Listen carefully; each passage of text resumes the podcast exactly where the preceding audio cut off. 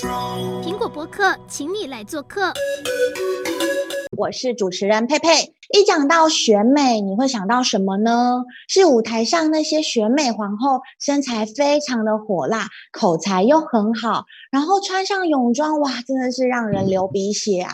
可是呢，就是常常会被外界贴上一些负面的标签，可能说，哎呀，选美佳丽是不是心机都很重啊？还是有什么内定的啊？我们今天呢，就请来了两位选美皇后，来让为我们揭露选美秘辛哦。我们来欢迎第一位，第一位是第九届台湾小姐的冠军高曼荣，曼荣好，Hello，大家好，我是第九届台湾小姐冠军高曼荣。那我从十六岁就开始参加选美比赛，曼荣好。谢谢。那我们下一位呢，就是曼荣的学姐哦，她是第四届的台湾小姐冠军。我们欢迎怡雯，怡雯好。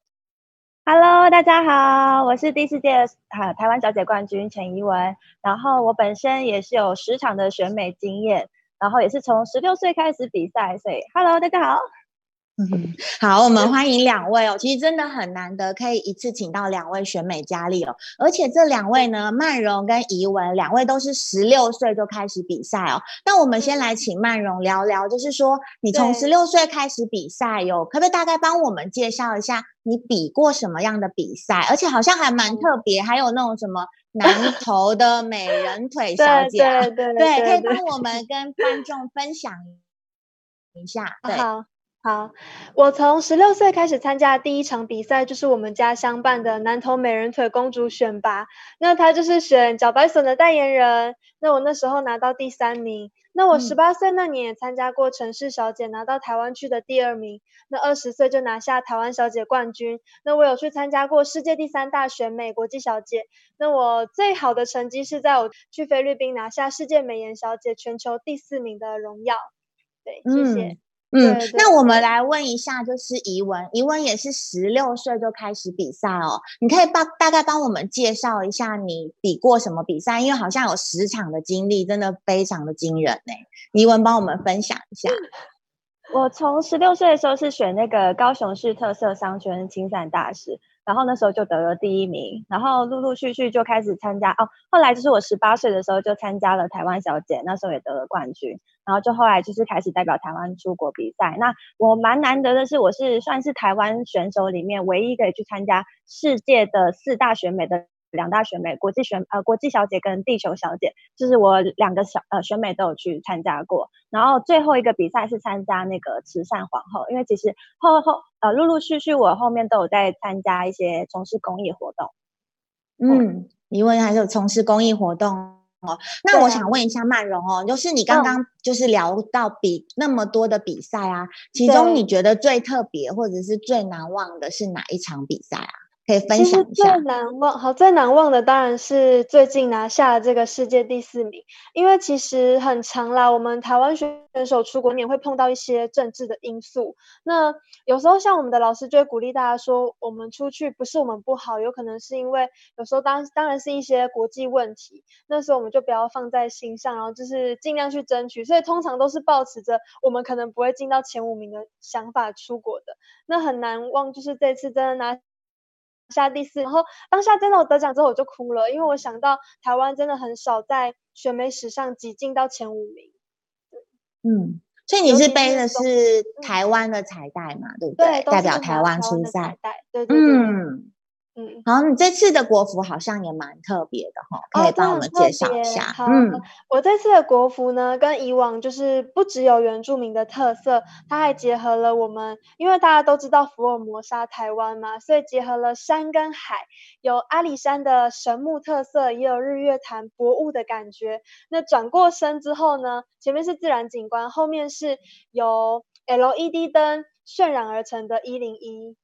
对，哇哦，所以我当我每次我转身之后，全场就是大尖叫，因为很特别，对，非常特别。其实怡文她之前好像出国比赛的国服很厉害哦，可以请怡文帮我们介绍一下你的国服吗？好像很重哎，对不对？哦，对，我的国服就已经快有十公斤重了。然后那时候我是穿那个改良式的原住民的服装，嗯、然后所以出去很重。然后因为它所有零零当当，所以其实。出去每走一步路，大家就说：“哎，Miss Taiwan，就是我没有办法安静下来，因为那个铃铛很重，那因为又是改良，嗯、所以更多的铃铛跟一堆琉璃珠在上面。嗯、那也有得过最佳国服奖这样子。哇，好厉害！对，像你们都比有那么多的比赛经验呐、啊，那我们就来聊聊。其实，在舞台上啊，就是这些佳丽们都看起来光鲜亮丽的，嗯、但是在舞台背后，是不是？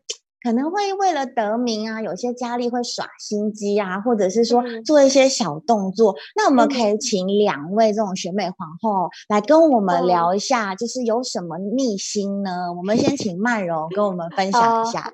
嗯，其实我很幸运，我没有遇到大家就像学姐他们佳丽做出一些很可怕或很夸张去陷害别人的事情，但我自己遇到就是。所有的真相要赢，所以他们会想尽办法去巴结主办单位啊，然后甚至是在主办单位面前就是花言巧语，然后装可爱，可是私底下不是这样子的人。反正他们就会拿出他们最好的一面去争取，因为毕竟代代表是自己的国家。对，嗯哼，所以哎，我记得曼荣之前，哈、嗯，我记得你之前好像有分享过，你遇过那个呃选美佳丽，就是还有露底裤的、啊，是是哦，对对对。他这个是出很多奇招，因为在舞台上，我们就是要想尽办法抢大家的焦点嘛。那他很特别，是他故意穿一个岔开很高的裙子，然后一转身，你可以看到它里面的底裤。那其实他是故意制造一个曝光的效果，想要让大家看说，哎，原来我里面这么性感啊，怎么样？对，其实它是有安全的机制，只是大家就会很惊艳说，哦，怎么有人敢露底裤？哦，其实蛮精彩的。为了选美不择手段，可能偷偷露一点底裤，想要吸引评审的目光。好，那我们问一下疑问，疑问就是你有什么听过，或者说你亲自遇过，就是有没有什么佳丽的小心机呢？可以帮我们八卦一下。嗯，其实我觉得。呃，其实，在选美的过程当中，其实都可以结识到很多好朋友。像我跟配音是同一届，所以其实我跟配音到现在已经超过十年的感情。就是其实我觉得在呃选美的过程当中，其实不一定都是什么什么心机，因为像我们两个都很常去做一些公益活动，就是很常。你看这上面都满满的照片，是我跟配音，我跟配音的一些公公益活动的事迹。所以其实我觉得选美呃没有那么多那个心机，但是我觉得选完之后。我跟配音就有遇过一个蛮可怕，就是选完之后，可能我们在同一个房间，我们出席一个活动，然后就是他不叫我们起床，那我跟配音迟到，这是我印象最深刻的一个。哦，对，可以。结果怡文报的是我的瓜，因为其实我没有跟读者 分享，我其实自己本身就是呃，当时还是苹果日报的记者，那我是台湾第一位呢有记者身份去选美的台湾小姐哦。然后因为我 生病变胖，所以我就是。不想要再让大家这样说，哦，你是台湾小姐哦，对，好，结果怡文报的是我的瓜，好。那我们现在就接下来来聊一下，就是说，其实大家啊，在这个刻板印象可能会觉得说，哎，选美是不是有一些潜规则？就是说，哎，那个为了讨好评审啊，可能会有私底下做一些小动作啊，或者是说暗藏什么玄机。嗯、那我们来问一下曼荣，你有没有听过？就是有没有选美佳丽，或者是说其他比赛，可能就是有选美佳丽为了要得名次，然后可能去陪评审做什么事啊，或者说评审有。有要求什么样特别的行为？对对对，嗯，对，嗯、我这边因为我从十六岁就开始参加选美比赛，那我据说其实很早，不管是台湾的选美或是国际的选美上，都会有一些潜规则，就是你要赢的话，就要去可能陪一些厂商吃饭，或是怎么样等等的。那我觉得近年来啦，世界选美的环境都在改变，已经比较少有这些潜规则。只是说，我们选美通常会为期半半个月到一个月。那在这个过程里面，你无时无刻就是要拿出最好的一面，然后让呃评审啊，然后甚至是让很多那个主办单位觉得说，哦，原来这个国家代表是很优秀的。所以我们现在要努力做的就是想尽办法拿出最好的一面。嗯，好。那请问一下怡文，你有没有听过，就是有什么潜规则？譬如说，有些家里想要讨好评审，或者是说评审有一些特别的要求之类的呢？我觉得我好像也蛮好运的，就从我选美从十六岁到现在，我还没有遇过一个任何一个评审想要找我去吃饭什么的，所以我我是没有遇没有遇过这种事情，对啊，所以觉得自己蛮好运的。那刚好因为我参加的选美都是蛮啊、呃、正规、比较大型的，所以好像通常比较大型的都是比较呃。比较不会遇到这种事情的。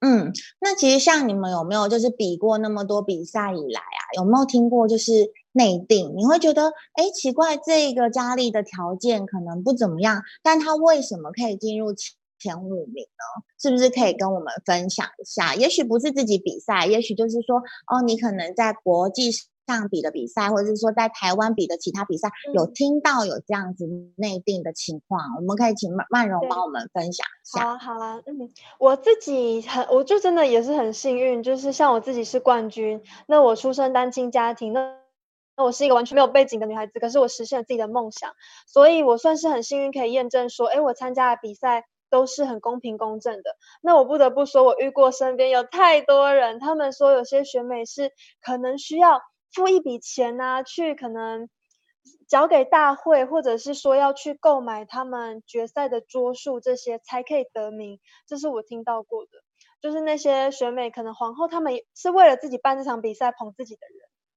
对哦，就是说为了捧红一个佳丽，所以才为了她量身打造一个比赛这样子。可能寄出说哦，奖金总奖总奖金有一百万现金哦，是可是实际上他们是已经安插、已经安安排好的人，对。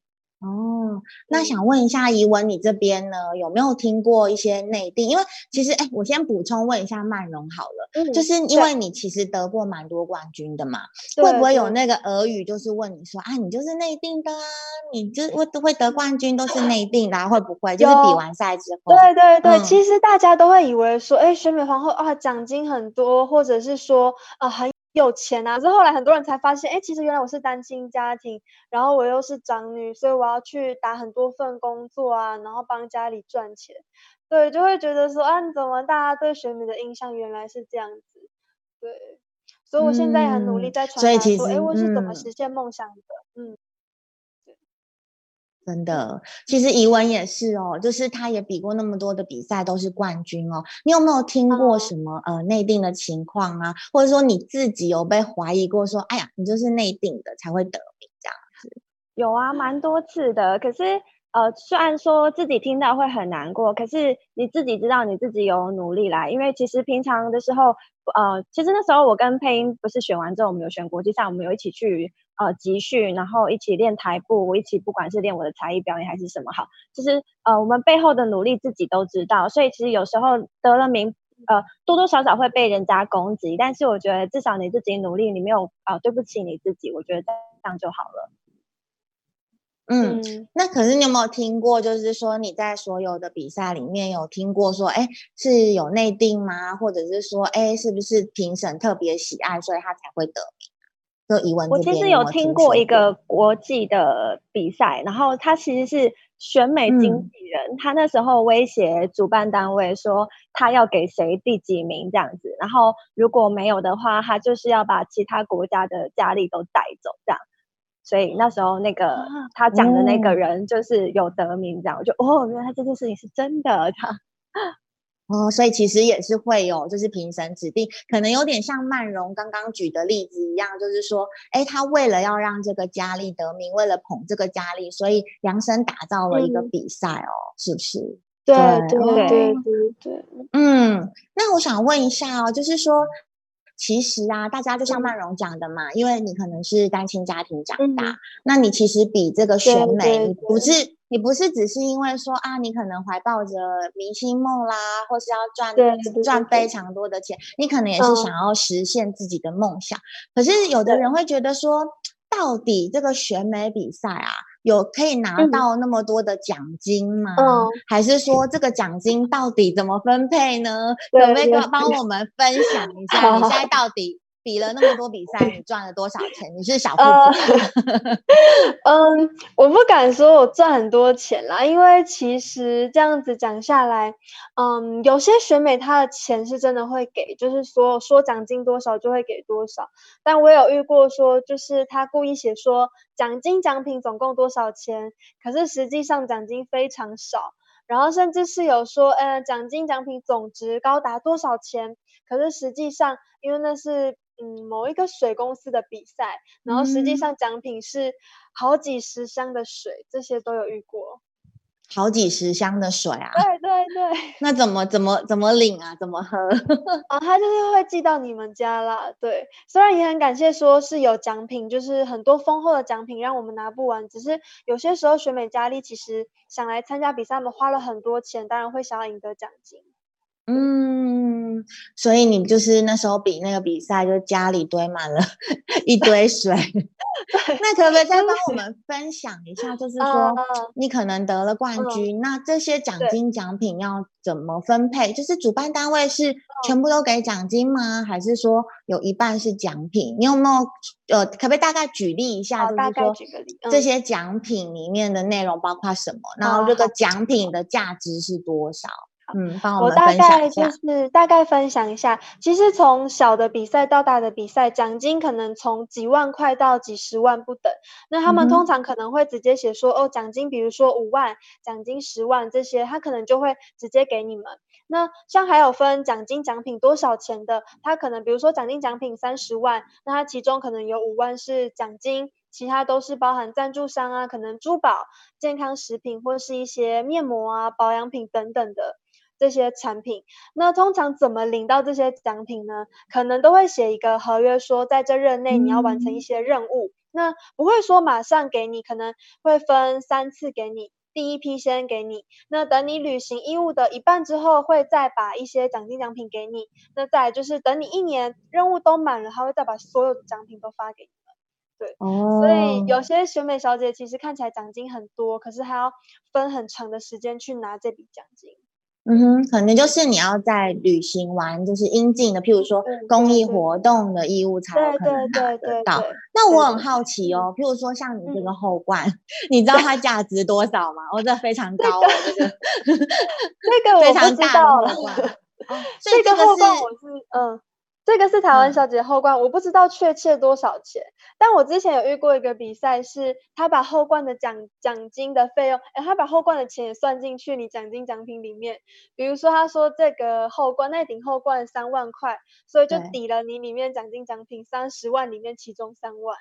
哇，那顶后冠就要三万块，天哪！好哦，你这顶不知道，可是真的，嗯，看起来蛮有气势的哦。对啊，怡文的也是哦。我们问一下怡文，就是你比那么多比赛以来啊，就是说你是不是也有拿过就是奖金奖品？那你印象中最深刻的奖品是什么？或者是说你觉得，哎，这个奖金真的得来的好辛苦，可以帮我们分一下，分分享一下你的。呃，辛酸史哦，没有了。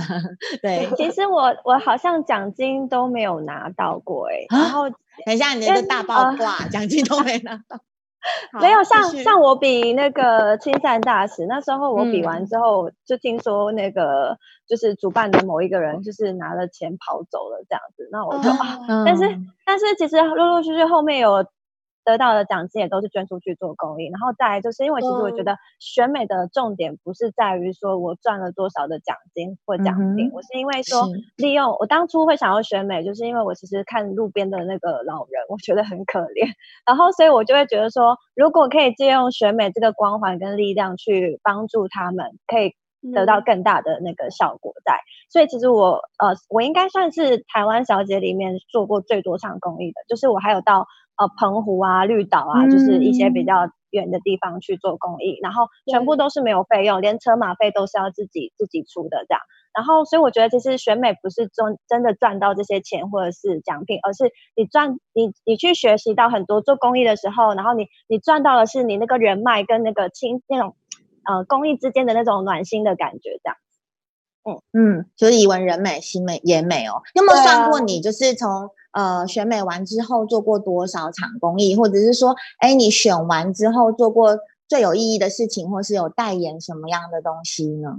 呃，超过两百场以上了，然后比较特别的是，超过两百场，对，嗯、超过两百场。然后比较特别是有一次，就是刚好我跟培英，我们两个人一起上了那个《中国时报》的头版头条，这蛮酷的。就是呃，其实是联合报哦，联合报，我记错。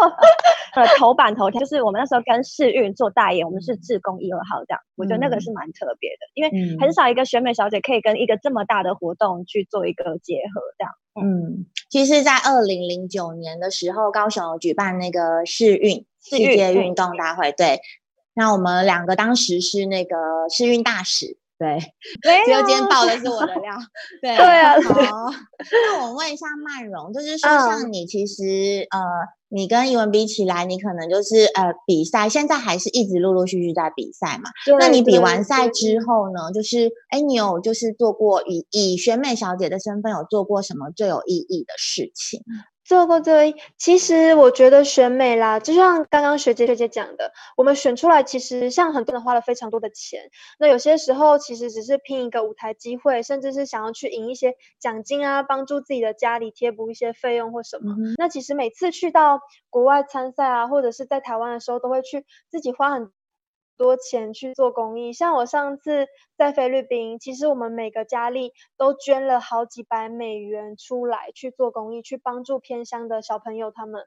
那有一次是印象很深刻，我们要到一个菲律宾的非常深山的地方，然后那个地方是走路到不了，你要坐坦克车，很像战争片那样子。我们每个人要就是选美皇后，每个人都要低着头躲在车子下面，因为上面都是树。你是去哪一个国家？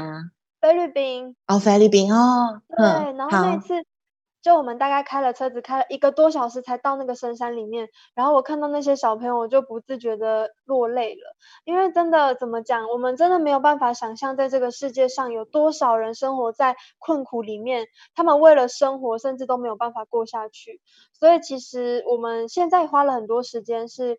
不止在台湾，希望帮助很多弱势族群之外，也希望是帮助整个世界上面很需要帮助的人。